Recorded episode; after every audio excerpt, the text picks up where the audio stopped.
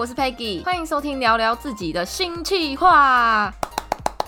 周三笑笑，好嘞。那我今天要讲的有趣的小故事呢，是发生在我大学还没有离家出走前。就是我不是有说过我都睡沙发吗？那其实除了我，还有我弟也是跟我一起睡沙发。我们两个算是室友啦。然后我们家的沙发是那种么字形的，我跟我弟就是一人睡一边，所以他等于是睡在我的对面。就有一天晚上，我就睡觉睡到一半，我就听到我弟发出了一种啊啊。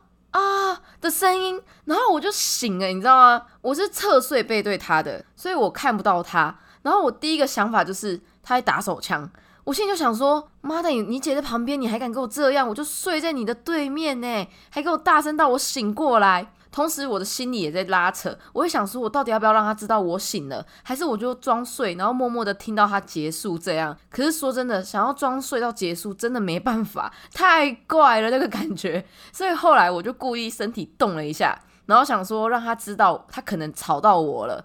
结果我就动了，但他还是一样在那边跟我嗯嗯啊啊。我就觉得不行不行，我真的不行，我是你姐，我不能接受，所以我就直接坐起来，然后转过去看他，决定要跟他正面对决。结果我就看着我弟躺着，然后边叫边抱住自己的小腿，因为他抽筋，因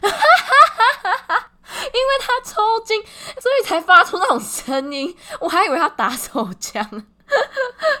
弟弟，抱歉，我误会你了。好的，那这就是我今天分享的有趣的小故事，希望你有笑出来。OK，别忘了我有专属的信箱可以寄信给我，喜欢也记得帮我追踪分享或是 Apple Podcast 评分。我是 Peggy，礼拜天见喽，拜拜。